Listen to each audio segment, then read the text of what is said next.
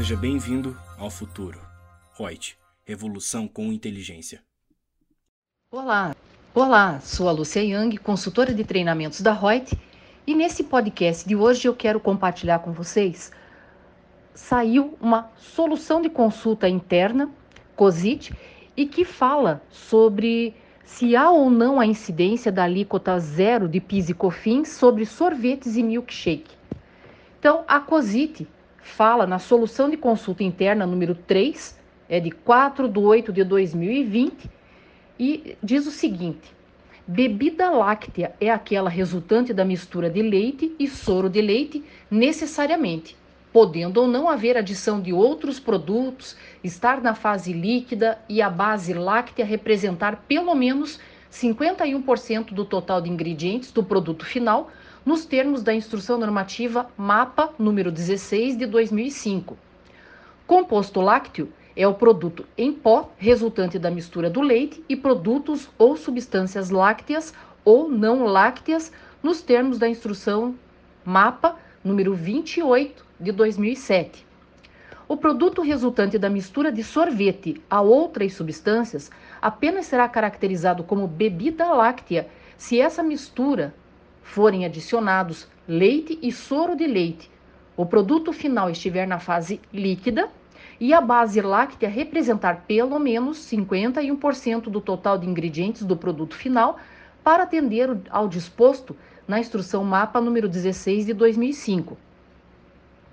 A receita bruta decorrente da venda de sorvetes de casquinha, sundae, massa gelada e sobremesa gelada não se aplica o benefício de redução de alíquota zero da COFINS prevista no artigo 1 11 da Lei 10.925 de 2004, por não serem produtos caracterizados como bebida lácteas ou compostos lácteos nos termos da Instrução Normativa MAPA 16 de 2005 e da Instrução Normativa MAPA 28 de 2007, respectivamente.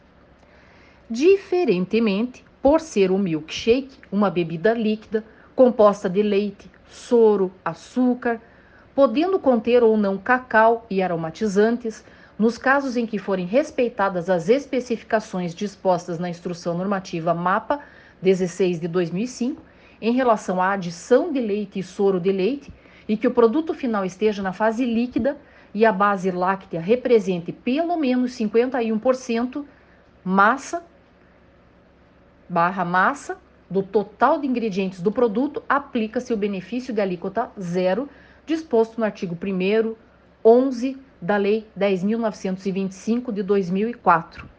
Lembrando que a COSIT aprovou o mesmo entendimento em relação ao PIS.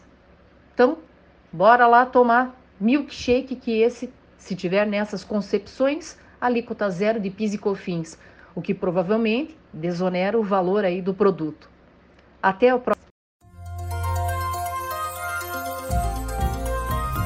Gostou do nosso podcast? Acesse youtube.com/royts_aí e assista a versão em vídeo. Deixe seu like, compartilhe com seus amigos e se inscreva no nosso canal. E não se esqueça de ativar as notificações para acompanhar nossos conteúdos semanais. Aproveite! Até mais!